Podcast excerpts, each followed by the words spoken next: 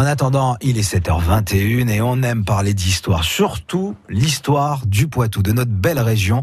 Avec Patrick Citeau, euh, vous nous emmenez aujourd'hui à Château-Garnier, dans le pays montmorillonnais, à 40 km de Poitiers.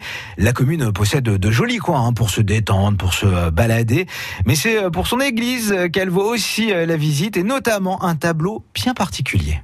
Et ce tableau, c'est celui de Saint-Antoine au cochon.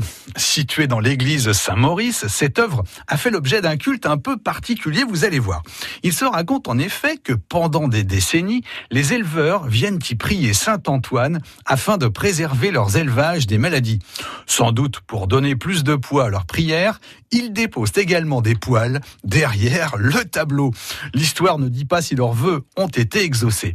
L'édifice religieux abrite également une statue de la Vierge à l'enfant. Et que peut-on découvrir d'autre à Château-Garnier? À côté découverte, Château Garnier propose aux randonneurs de découvrir la campagne environnante en empruntant le sentier dénommé sur la route du Père Brochy.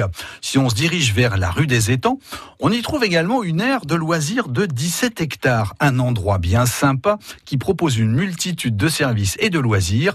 Vous y trouverez notamment une zone de pêche, un terrain de tennis, un mini-golf et un camping. D'accord, et vous avez d'autres choses à nous dire sur la commune? Si on remonte dans le temps, on trouve trace d'une occupation humaine dès la préhistoire. La région est alors couverte de forêts et de brandes. Quelques groupes y ont trouvé refuge le long du Clin. Un peu plus tard, à l'âge du bronze et à l'âge du fer, les premières forges font leur apparition. La composition du sol de la commune va orienter le développement de l'activité humaine. Château-Garnier devient ainsi une zone d'exploitation du fer.